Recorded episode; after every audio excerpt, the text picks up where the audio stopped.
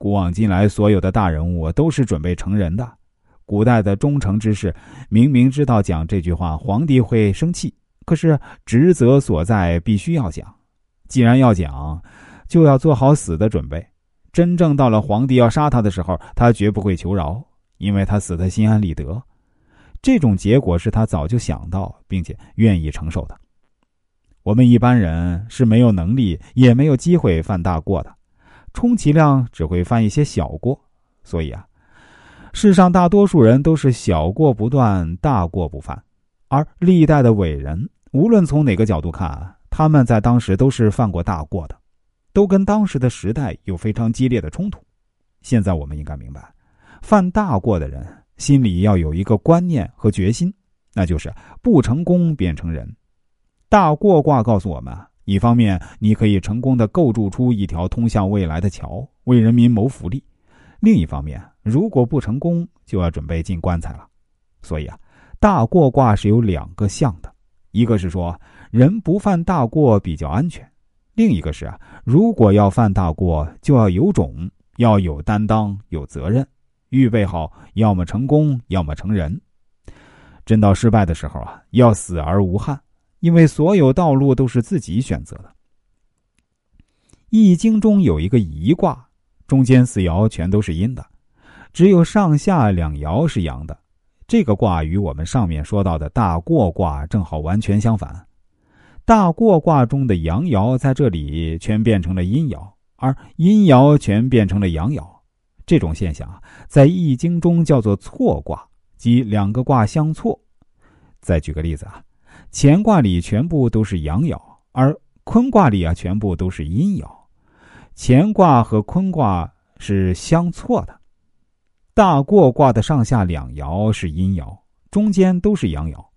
相错后变成一卦，上下两爻是阳爻，中间都是阴爻。在一卦中啊，上面的阳爻代表人的上嘴唇，下面的阴爻代表人的下嘴唇。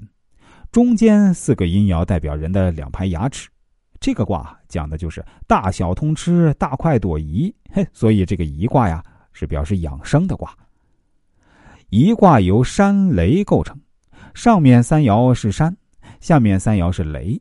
相对来讲啊，山是不动的，而雷是动的。就像我们吃东西时啊，上面的牙齿是不动的，都是下面的牙齿在动。上面是阴，下面是阳。有人不信邪啊。非要下面的牙齿不动，上面的动，试试你就会发现那样根本不行啊！因为这是自然的相，谁也改变不了。万事万物总是要一个阴一个阳，两个都动或者两个都不动，那是行不通的。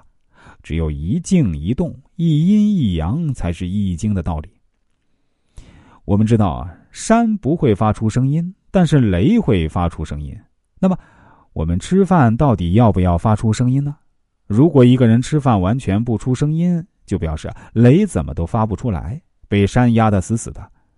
由此啊，可以推测，这个人可能很拘谨，或者心情很沉闷、很惊恐，才会连一点声音都不出。既然是雷，多少应该发出点声音，这样才表示我们心里很坦然。当然，吃饭发出的声音太大也是不好的。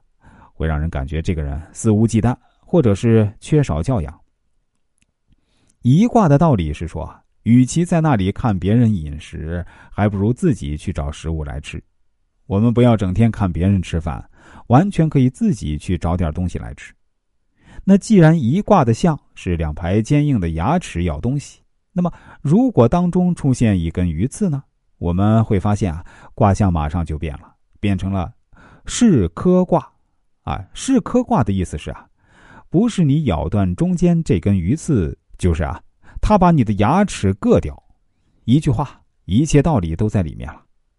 我们现在知道啊，象就是卦象，但是啊，同样的卦象可以有完全不同的解释。